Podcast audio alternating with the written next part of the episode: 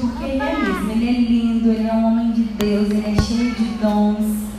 Ele tem decidido ser moldado por Deus. Mas nada que ele fale dele mesmo vai abençoar a sua vida. Então você precisa que Deus fale com você e que o Alan vai ser o instrumento. Então peça para Deus falar com você agora.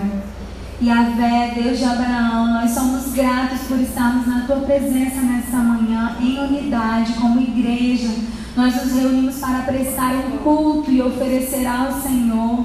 Ó Deus, e por estar na tua presença, nós nunca comparecemos à tua presença e saímos de mãos vazias.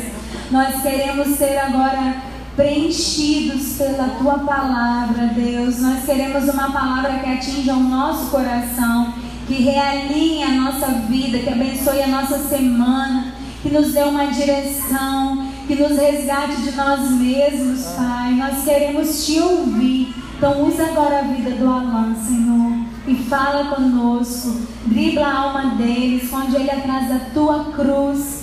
E usa, Deus, as ferramentas que ele tem, que o Senhor mesmo colocou nele. E se for necessário, crie ferramentas agora para que ele libere a palavra do Senhor, a palavra que o Senhor colocou no coração dele, em nome de Jesus, e fala conosco. Nós queremos ouvir a tua voz, em nome de Jesus. Amém. Amém. Pode dar um beijo de volta. Ela não pode beijar na igreja brincadeirinha, ela gosta assim, é só um treinamento, entendeu? Bom dia, amados. É um prazer estar aqui com vocês e estar aqui trazendo um recado do Senhor. É, eu quero orar, eu quero orar por mim. Sei que vocês já oraram por mim, mas eu quero orar por mim. Feche seus olhos e tem algo de Deus para você nessa manhã, mas também tem para mim. Espírito Santo, eu entrego a minha vida ao Senhor, a minha mente, e admito que se o Senhor não vier e não me tomar, eu não tenho nada que possa oferecer para os meus irmãos, então eu peço ao Senhor, dribla minha alma. Eu Entro na tua presença agora e peço que o teu sangue, Jesus, me cubra. Não tem mesmo nada que eu possa dar para o teu povo, o povo que o Senhor escolheu com tanto carinho, o povo que o Senhor cuida com tanto amor.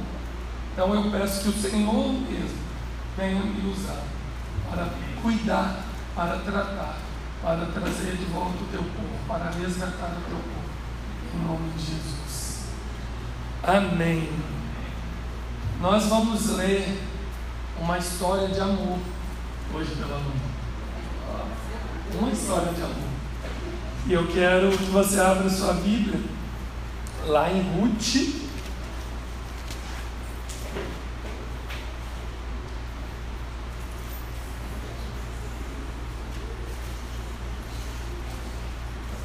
Quatro, treze e depois nós vamos para o 17. Tem algo de Deus aqui para nós e quando que eu percebi isso? Foi um dia lá na roça que eu fui acordado, que eu acordei, né? E me veio mente, me veio na mente o texto de Isaías 61, que fala de, que o Senhor me chamou, o Senhor me me ungiu para curar, para libertar, para anunciar um ano aceitável do Senhor. E aí eu, beleza, eu, usei até esse texto na, na, na, naquela epígrafe do meu TCC. Ele me chamou para libertar, para curar e trazer. E aí eu falei, gente, o que é um ano aceitável do Senhor? E eu fui procurar saber, e eu fiquei com aquilo achando que era o texto de Isaías, então é alguma coisa e não fluía. Até que eu entendi, dentro desse caminhar, que deveria ser alguma coisa relacionada a uma história de amor. E não pode ser diferente, porque o Senhor, Ele escreveu as nossas vidas como se fosse um lindo romance, como se fosse é, a nossa pastorinha escrevendo uma história para alguém. E ele precisou usar um casal assim para anunciar os feitos que Jesus faria por nós. E aí eu quero ler esses dois versículos. E aí depois a gente vai entender sobre esse ano aceitável do Senhor. Boaz casou-se com Ruth, ela passou então a ser mulher de Boaz. Ele teve relação com ela e pela graça do Eterno, ela engravidou e deu à luz ao filho. Finalzinho do 17. Mas o seu nome verdadeiro era Obed. Obed foi pai de Jessé e Jessé foi pai de Davi. E se a gente caminhar, a gente vai chegar à conclusão que Ruth e Boaz foram participantes da descendência de. Que bom, hein? Que bom.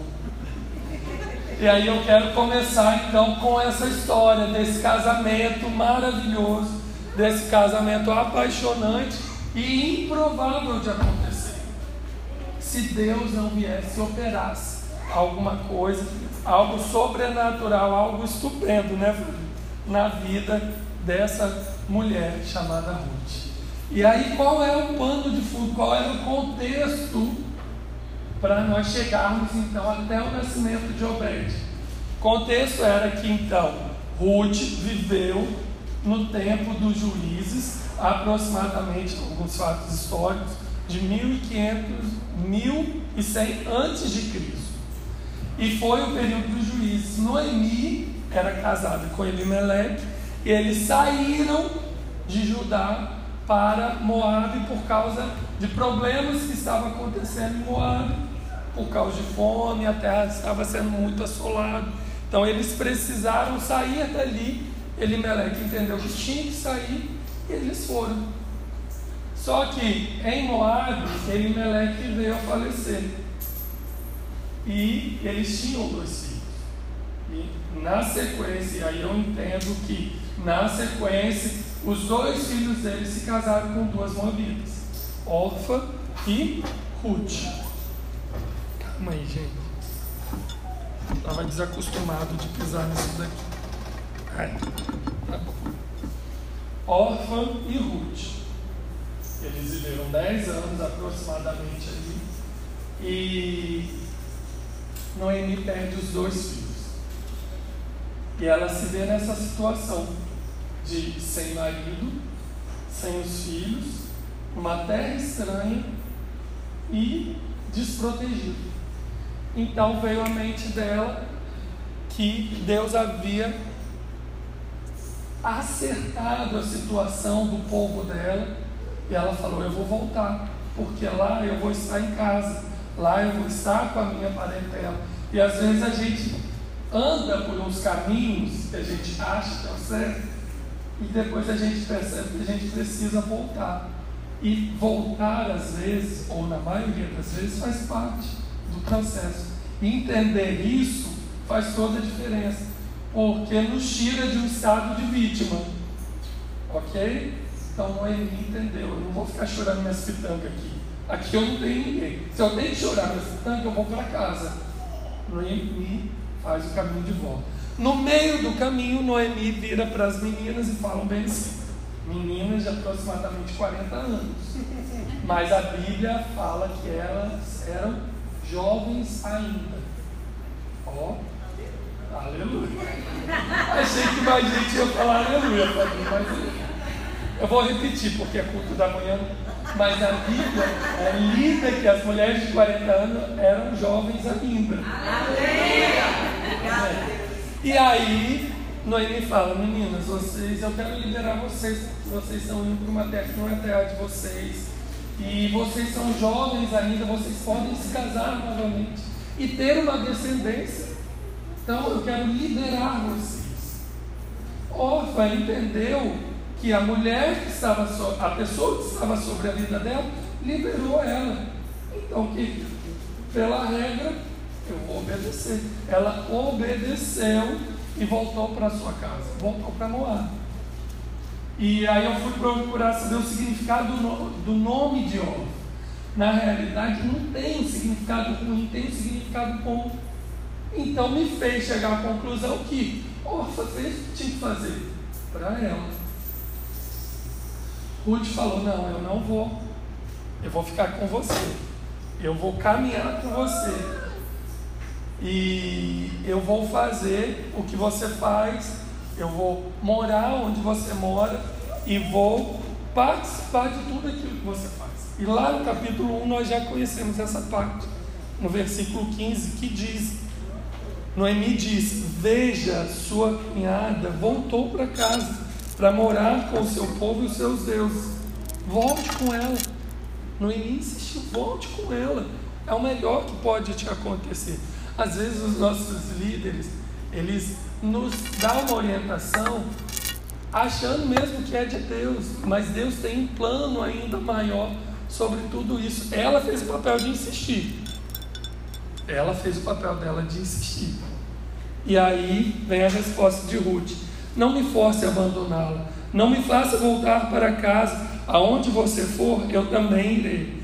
Aonde você viver, eu viverei. O seu povo será o meu povo, e o seu Deus será o meu Deus. Aonde você morrer, também eu morrerei e ali serei sepultado. Que o Eterno me ajude, nem a morte nos separará. Foi quando Noemi percebeu que Ruth estava determinada a acompanhá-lo. Como líder, né, porque era o papel que Noemi exercia sobre a vida de Ruth, Noemi poderia falar: Não, vai embora para sua casa. E sem churumelas. Vai embora. Ela percebeu que tinha algo além. E continuou. E aí, ao chegar em Belém, o povo ficou surpreso por ver Noemi. O povo ficou surpreso porque voltou Noemi, voltou viúva, voltou amarga, que é a palavra usada na Bíblia para descrever a, sensa, o, o, o, a sensação de Noemi, as emoções de Noemi, porque ela saiu com tudo e voltou sem nada. Ela voltou viúva, voltou amarga, sem filhos e ainda por cima uma jovem moabita como Nora. Ela não tinha nada, tinha apenas a Nora. E, e ainda tem mais. A estrangeira, que agora é Ruth, a nora, a mulher, a jovem e sem nada, estava sujeita a qualquer situação ali em Judá. Porque não tinha ninguém por ela. Ela estava sujeita a qualquer situação, a qualquer problema que fosse causado a ela. Quem poderia se levantar para ajudar? Mas Deus nunca faz algo sem que todas as pontas do tecido sejam exatamente bem amarrados e costurados. Deus, eu estava falando isso ontem, Deus vai tecendo de forma a casar todos os pontos. E isso é impressionante, porque aparentemente, em alguns comentários que eu vi, aparentemente Ruth estava desamparada. E aí, voltou no belo dia, Ruth estava lá e saiu para trabalhar. E como passou conta é, no livro Ressurreição Superior, é, a tradução judaica ela fala que é, na época da colheita, lá na roça a gente fala na época da panha. Esse ano é, é, é, é ano da panha do café. Esse ano é o ano bom. E aí os ceifeiros vão trabalhar para colher as espigas de trigo e aí Ruth foi atrás, das, atrás dos ceifeiros, porque era por direito dos pobres, dos órfãos e das viúvas pegarem as espigas que são chamadas então de espigas. Eles não podiam voltar para pegar a espiga que ficou no pé ou a espiga que caiu, eles tinham que começar e terminar, porque não era deles aquilo que estava ficando. E Ruth foi exatamente para fazer essa colheita. Então o resto não era o resto, era o que Deus deixou para nós. Não existe resto, não existe qualquer coisa, existe o que Deus deixou para nós. Amém? Amém. E aí Ruth foi, foi, foi, foi, foi determinado, porque ela precisava trabalhar, precisava colher aquilo que foi deixado. E então aconteceu um grande momento apaixonante, um grande momento em que Boaz olha para Ruth e acha estranho como que ela pode, como uma mulher pode estar trabalhando daquela forma, colhendo daquela forma e depois falaram para ele que ela era a mulher que veio com uma parente dela. E Boaz ficou interessado em saber e procurou saber e mandou chamar Ruth. Falou: Olha, eu queria que você se juntasse às minhas outras jovens. Ela foi colocada num lugar de maior proteção, porque também não quer dizer que ela estava protegida só porque ela estava trabalhando. Qualquer coisa de ruim poderia acontecer com Ruth ali, no meio daquela lavoura, daquela safra, e ela seria uma mulher numa cultura em que a palavra do homem era predominante. Pior, ela era estrangeira. Então ela não teria. É, é, é, é ela não teria ponto final. Não teria. Só que Boaz pega e traz Ruth para ficar com ela, com as outras jovens, conhece mais a história, percebe como que Ruth trabalha, como é que Ruth estava ali e ainda deu orientação para os funcionários deles dele para ajudar a Ruth, deixando umas espigas cair, sabe? Deixando algo para que ela pudesse vir colher. Ruth sentou à mesa com, dos funcionários de Boaz, sentou à mesa, comeu e bebeu. Depois ela levantou, agradeceu e foi fazer o que tinha que fazer, que era trabalhar. E aí, e aí, acabou o dia, Ruth volta. E Noemi olha a, a Ruth com aquela, com, aquele, com aquela quantidade de, de, de trigo colhido e fica espantada, olha, onde você está?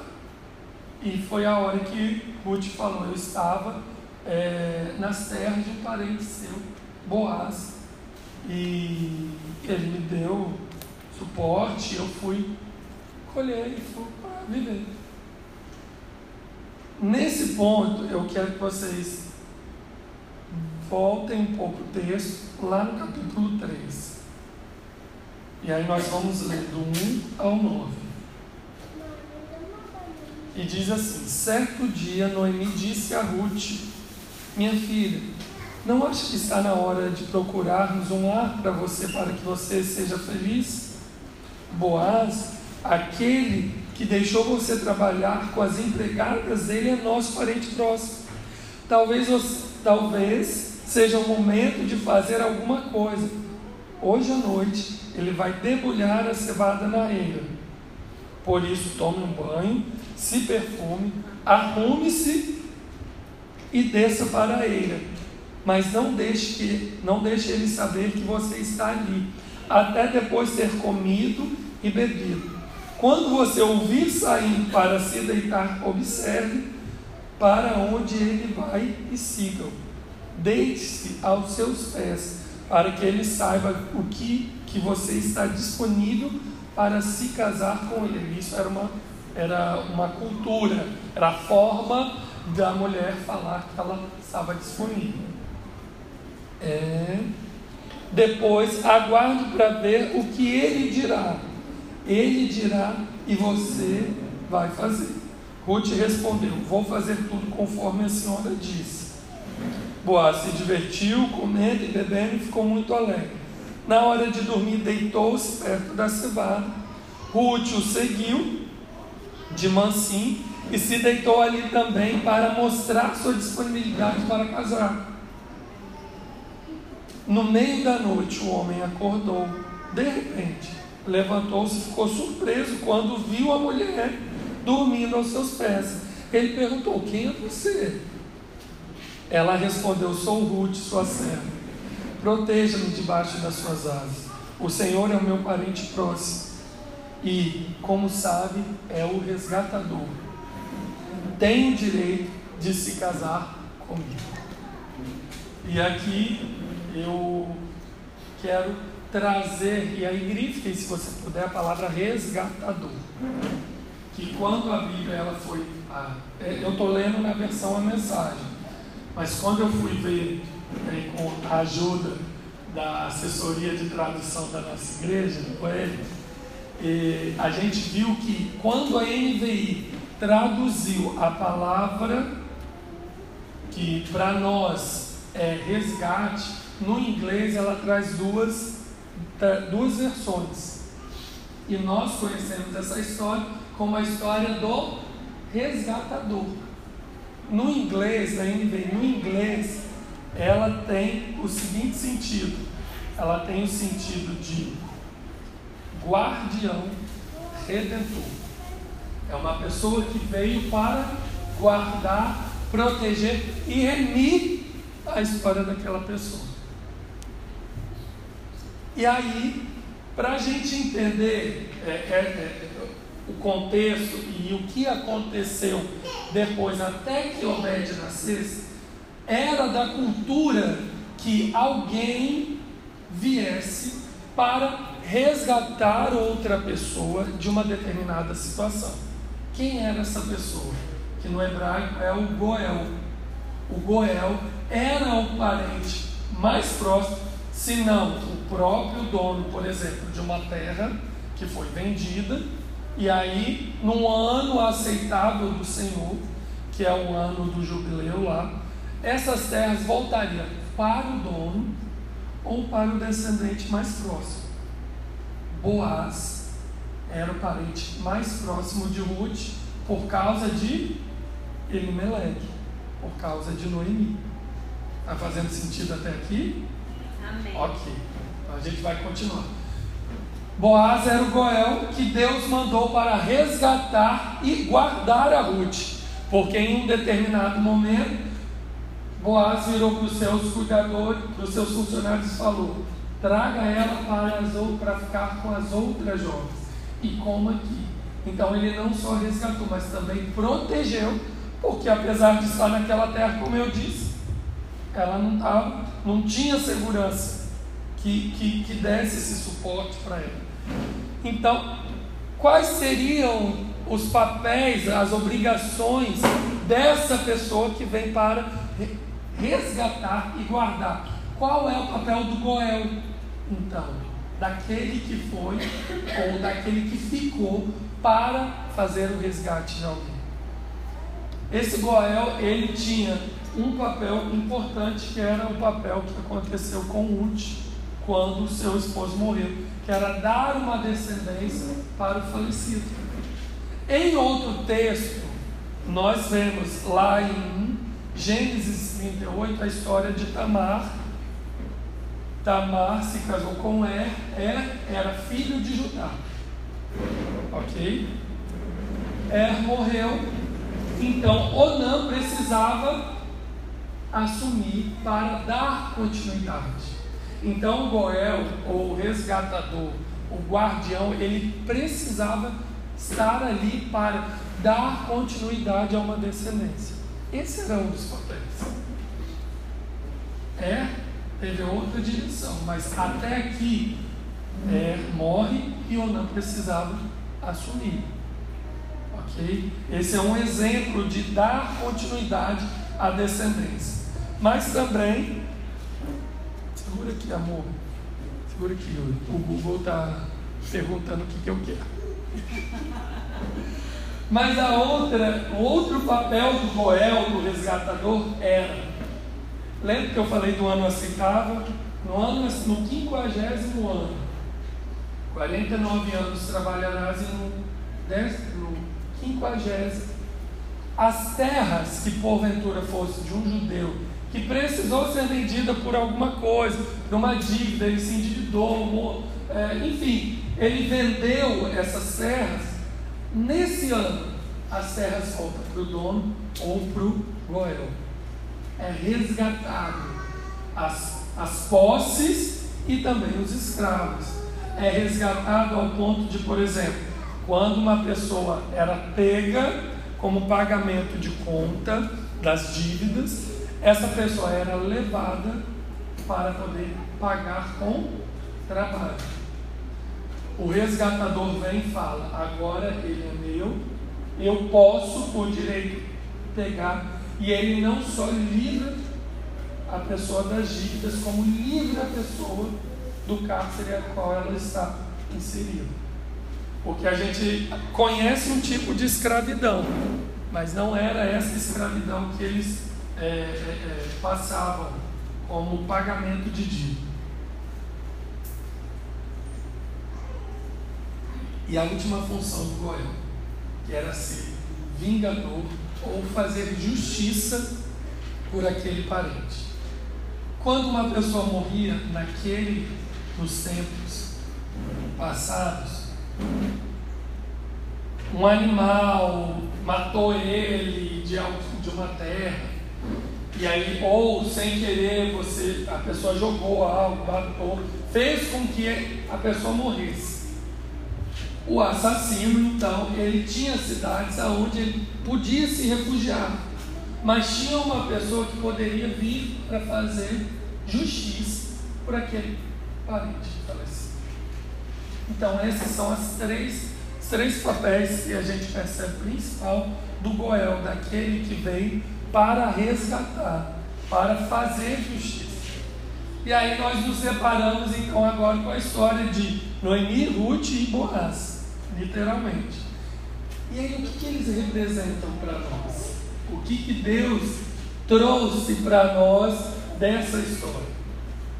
Ruth, que é a viúva, mas não só agora viúva.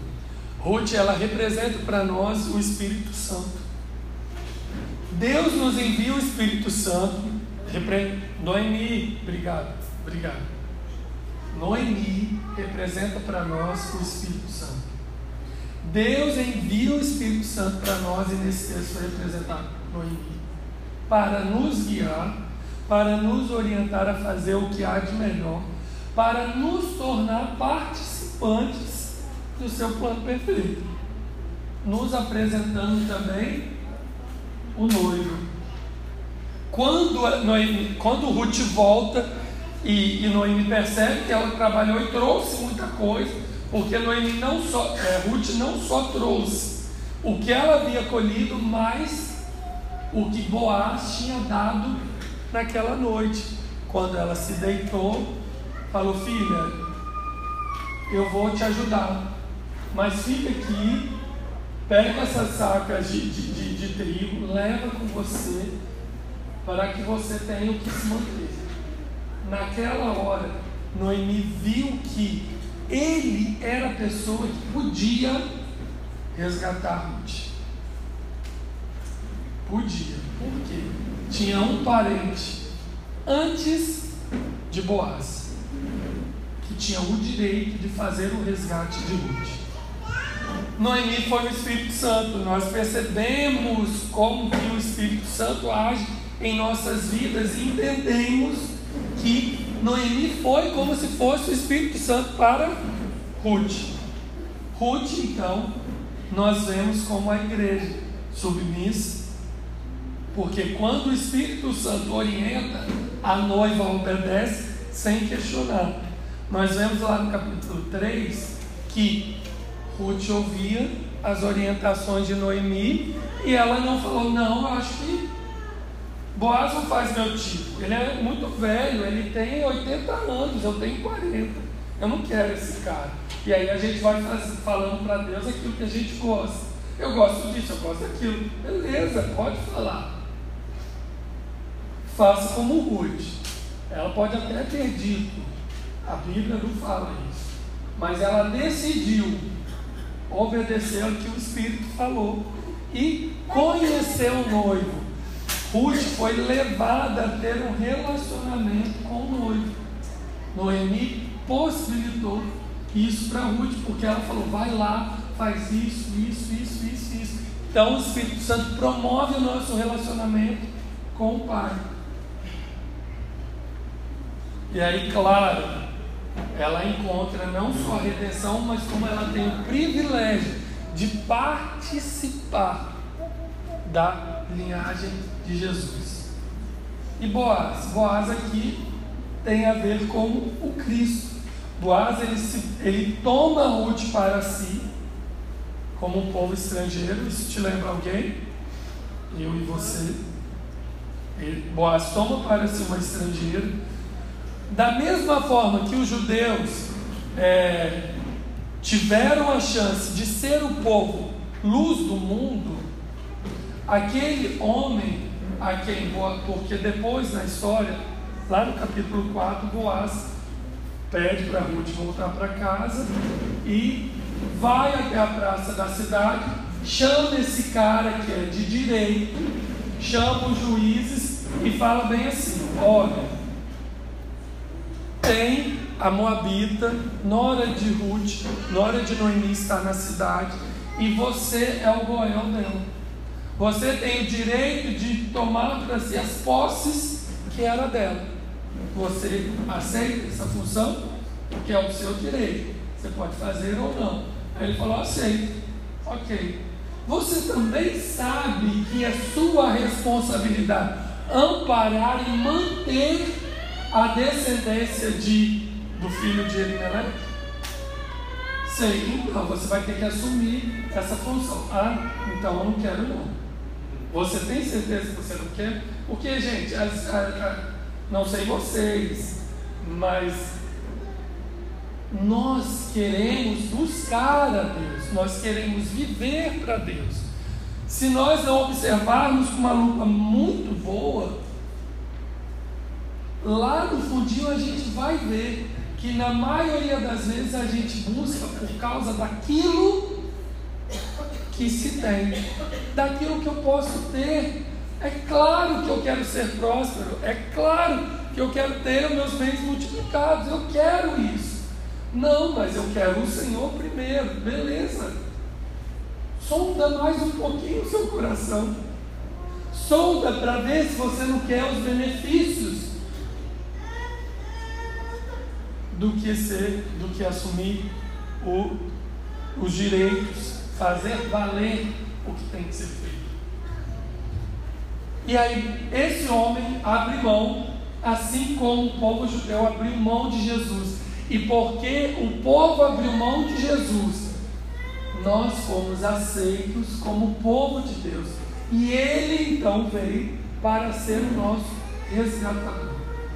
Ele não só veio para nos resgatar, mas ele também veio para nos guardar, nos proteger.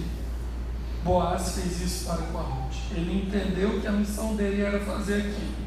E quando ele fez isso, o Senhor fez, deu os desdobramentos de toda essa história. Que aí no final, no capítulo 18 e 22 do versículo 18 a 22 diz assim: Essa é a descendência de Perez. Perez foi pai de Erzon, Esron. Esron foi pai de Rão. Rão foi pai de Aminadab. Aminadab foi pai de Nasson. Nasson foi pai de Salmão. Salmão foi pai de Boaz. Boaz foi pai de Obed. Obed foi pai de Jessé, que foi pai de do grande rei Davi. E foi dessa linhagem que o nosso remidor, do nosso redentor veio. De uma pessoa improvável, de alguém que possivelmente ia morrer, ela teve o privilégio de participar da linhagem do Cristo por causa da posição de um homem que decidiu remir a história, a velha história daquela mulher. E dela, porque claro que ele sempre vai fazer o papel dele, que é bom, amável, cuidar, amparar, fazer. Mas qual é a sua resposta diante de Jesus? Senhor, eu prefiro esse, aquele, aquele, eu gosto assim, eu gosto assado. Se não for assim, eu prefiro ficar assado, parará, parará, parará. Essa é uma postura que você está tomando diante da postura de Jesus. porque Ele sempre está à nossa disposição. Essa postura é uma. Mas você pode também tomar a postura de Ruth e receber os benefícios do Goel, do guardião remidor. E aí eu quero terminar lendo uma palavra, um texto. Um texto de Romanos, lá atrás. Jesus veio, o povo não entendeu nada, depois os discípulos começaram a fazer a obra, e aí depois veio Paulo. E aí começa então o desenrolar da decisão daquela mulher. 13 diz o seguinte: Mas não quero continuar falando deles. São vocês, os de fora. Fala assim, os de fora. Os de fora. Eu. Eu. Em algumas versões fala os gentios, tá?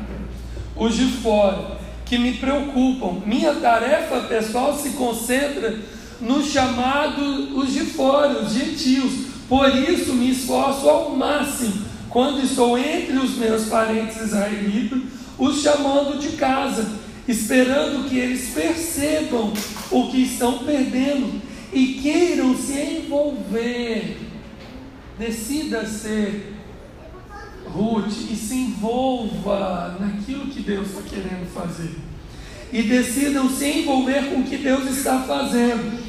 Se a queda deles, presta atenção nisso, se a queda deles iniciou essa migração em escala mundial e nos alcançou, nos alcançou, sua recuperação promoverá, produzirá algo ainda maior uma volta em massa para casa. Por isso que a gente olha para Israel, para que o povo seja resgatado. Se, é, se a primeira coisa que os judeus fizerem, ainda que prejudicial para eles, resultou no bem de vocês, pense no que acontecerá quando eles apertarem o passo dele. O que, que eu quero tirar desse texto? O privilégio que você tem Privilégio, é privilégio, porque a nossa leve, momentânea carne produz para nós coisas muito maior que a gente não consegue conceber. Amém. Muito maior. Então isso é um privilégio. Eu ainda não sou em sangue. Você não sou sangue. Ainda.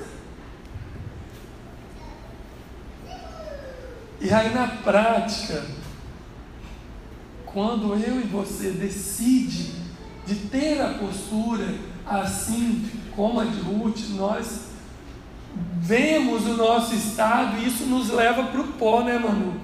Nos faz aceitar o resgatador, nos faz nos prostrar e receber dele tudo. Tudo. Proteção, amor, redenção, porque nós éramos né, merecedores da morte. E aí então eu deixo de viver a, a, minha vida ansiosa, porque eu tenho muitas preferências, e até que essas preferências aconteçam, eu vivo na ansiedade, no controle de resolver e promover para que essas coisas sejam alcançadas. Até aqui está nós, operando, ok? Eu me permito ser ansioso, controlar as circunstâncias, fazer acontecer só que eu preciso te lembrar que essas sensações não são apenas sensações, mas são chaves para que portas da sua vida sejam abertas para você ser afligido pelos demônios. Você está aí? Amém. Nós sabemos que todas essas sensações são portas. Então nós precisamos viver, reconhecer que tem um processo, viver o processo e aprender no processo. Porque senão a gente faz o quê? Volta. Porque a gente não passou por aquele estágio. E aí você volta. Crescer para não mais ser escravo. Porque senão Noemi ia ser, continuar sendo a moabita, catadora, né? Ela saiu da posição, ela foi justificada, ela saiu da posição de estrangeiro e deixado para a posição da mulher da descendência de Jesus. E aí eu peço louvor, socorro. Eu quero que você se coloque de pé.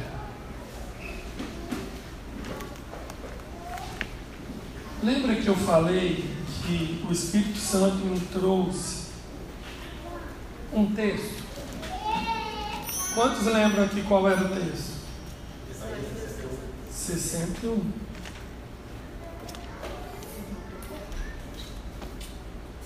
Isaías 61. Eu preciso te falar.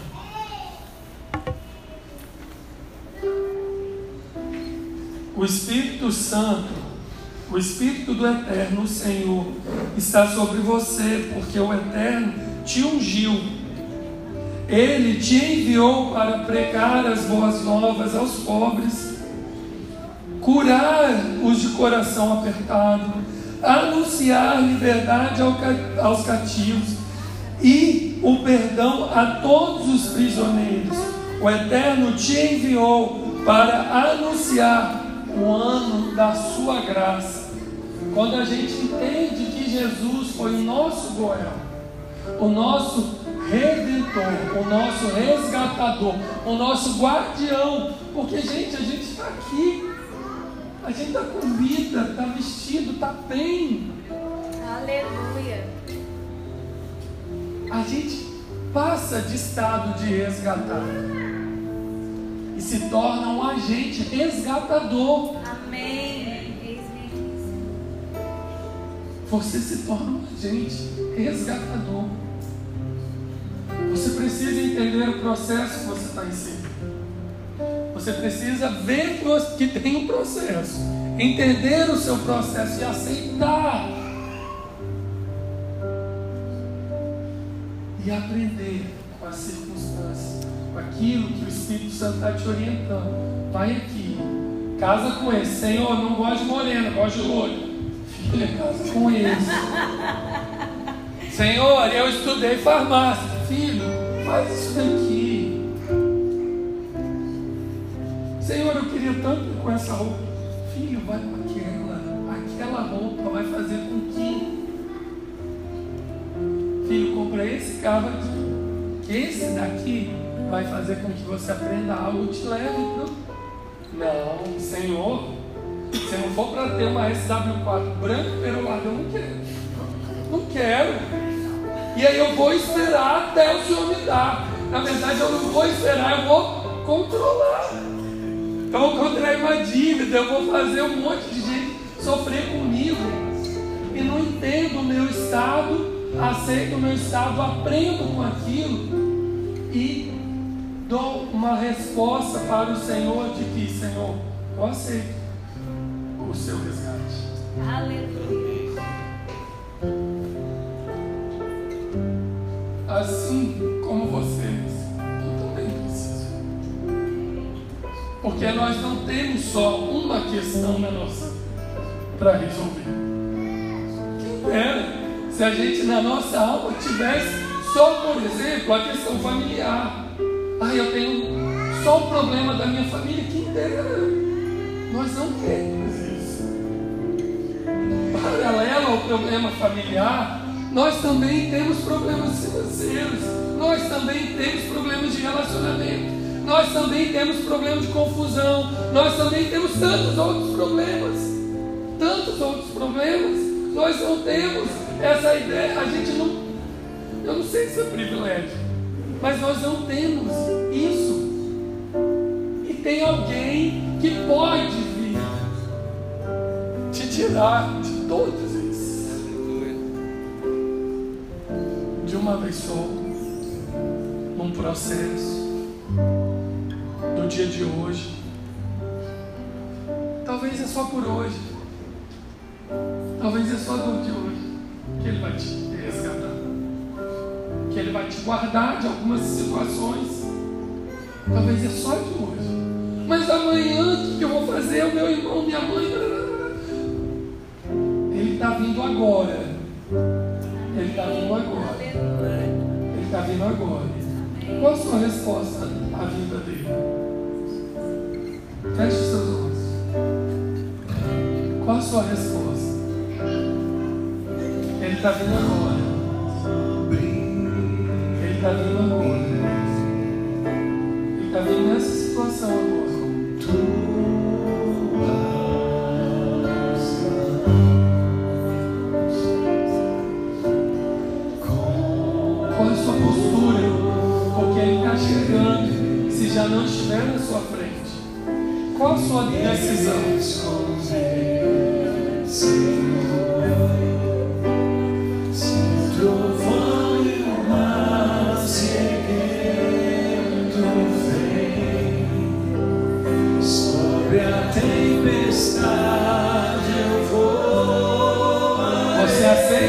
Dele e decide ser levado acima dessa circunstância.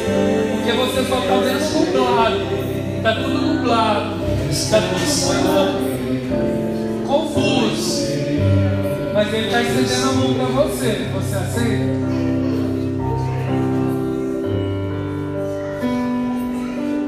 Você aceita? Você quer pegar na mão dele e acreditar que ele pode te resgatar da situação que você está inserido?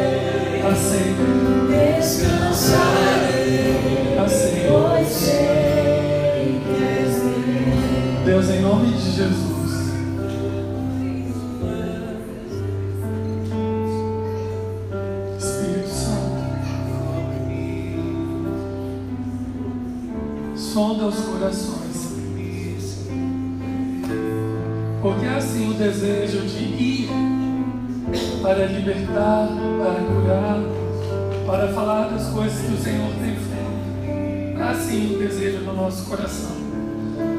Mas, Senhor, nos cura, nos resgata, nos perdoa. Que as boas novas façam sentido para nós. E eu oro pelos meus amados aqui nessa manhã. Que eles aceitem a mão do Senhor. Que eles aceitem o resgatador. Que eles aceitem guarda redentora